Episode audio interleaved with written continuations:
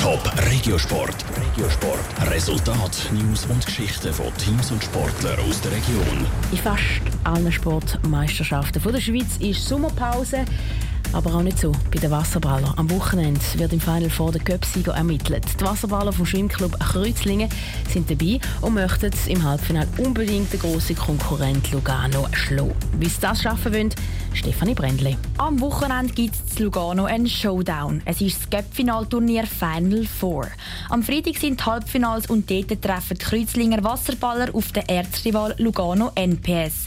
Die Luganesi sind im Schweizer Wasserball Nummer 1. Und darum hat ganz eine spezielle Matchvorbereitung her müssen, sagt Benjamin Reder, Trainer vom SC Kreuzlingen. Weil wir gerade gegen Lugano mit, mit Spielern zu tun haben, die auf einem ganz anderen Niveau spielen, wo wir auf ganz anderen Positionen stark besetzt sind. Das haben wir bei allen anderen Gegnern finden wir das nicht vor und mussten uns da im Trainingslager Gegner holen, die, die ähnlich besetzt sind, auf, auf ähnlichen Positionen stark spielen. Es käme auf jeden einzelnen Spieler an. Wichtig sei dann aber auch die geübte Taktik wirklich umzusetzen, damit der Luganesi dann kann Paroli geboten werden Am allerwichtigsten ist für den Benjamin Reder aber noch etwas anderes. Das Selbstvertrauen ist eigentlich der entscheidende Faktor in so einem Spiel. Natürlich sind sie erfahrener als unsere junge Truppe, aber nichtsdestotrotz sind wir mindestens genauso fit wie der Gegner.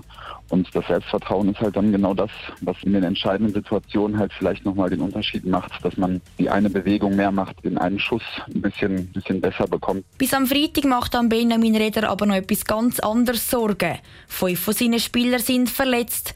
Darum gilt es jetzt für die gesunden Spieler gut zu regenerieren. dazu gehört der Sprung ins kalte Eisbecken nach dem letzten Training, bevor es dann am Freitagabend am 9. Uhr Lugano ins heiße Cup Halbfinal geht. Top Regiosport, auch als Podcast. Mehr Informationen gibt's auf toponline.ch.